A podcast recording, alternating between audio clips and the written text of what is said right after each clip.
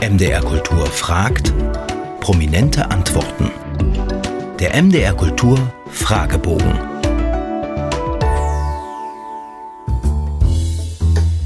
Sprüche und Widersprüche. Haben Sie ein Vorbild oder eine Lebensmaxime? Ein Vorbild nicht direkt. Die Lebensmaxime passt auch ziemlich gut zu dem, was ich auf der Bühne mache. Das ist nicht ärgern lassen.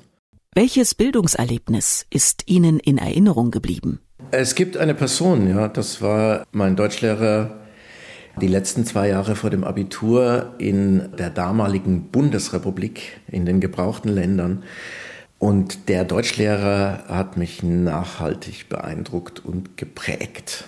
Worüber können Sie nicht lachen? Über sehr vieles, was in Deutschland unter Komik läuft. Sein und haben. Was haben Sie sich zuletzt Schönes gekauft? Das kann man schwer kaufen nennen, ähm, weil man da immer Shopping im Hintergrund hat. Wenn ich mir etwas Gutes tue, dann gehe ich sehr fein essen oder kaufe exzellente Weine. Welches Buch würden Sie niemals weggeben? Es gibt ein paar äh, große Säulen in meinem literarischen äh, Bildungserleben und das ist, um das Einfachste zu nennen, der Zauberberg von Thomas Mann, mit dem ich mich eigentlich jedes Jahr immer mal wieder beschäftige. Wann fühlen Sie sich am lebendigsten? Ich glaube im Sommer. So wie das Harald Junke gesagt hat, mittlerweile ist das ja auch schon ein überall verbreitet, aber es ist trotzdem einfach so richtig leicht einen Sitzen, keine Termine, finde ich schon einen sehr, sehr guten Spruch. Gott und die Welt. Woran glauben Sie? An die Kunst. Ähm, deswegen bin ich auch ein sehr großer Anhänger von Jonathan Mese und seiner Diktatur der Kunst. Das kann ich völlig unterschreiben, was er da sagt. Gibt es für Sie einen Ort des Friedens? Es gibt mehrere. Ähm, ich verrate jetzt nur nicht, wo sie sind, aber sie sind auf dem Land.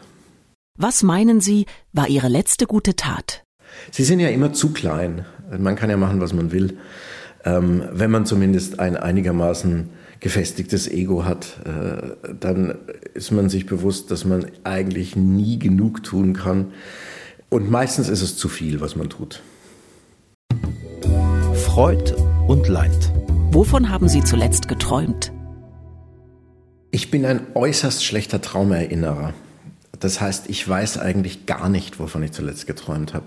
Es bleiben immer nur ganz kleine Fetzen hängen und die vergesse ich dann aber auch sehr schnell. Das heißt, ich kann es tatsächlich überhaupt nicht sagen.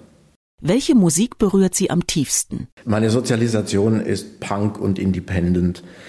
Mittlerweile höre ich auch ab und zu Klassik. Ich habe eine sehr späte, umso gründlichere Wagner-Sozialisation mitgemacht durch einen sehr, sehr guten Freund von mir.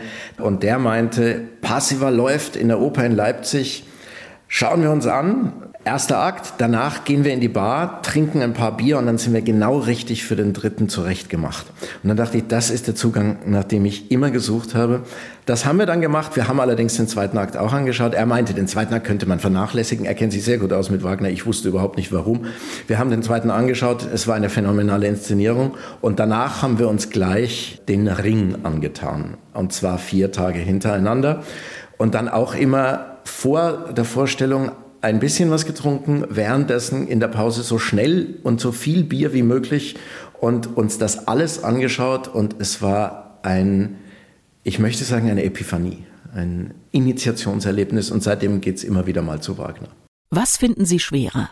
Anfangen oder aufhören? Ja, aufhören ist natürlich schwierig. Also im Vergleich zu der Euphorie eines Anfangs, die man auch nach 50 Jahren nicht verliert, glaube ich, obwohl man es meistens besser weiß vorher. Trotzdem ist Aufhören immer viel schwieriger. Alle unsere Podcasts finden Sie zum Abonnieren unter mdrkultur.de.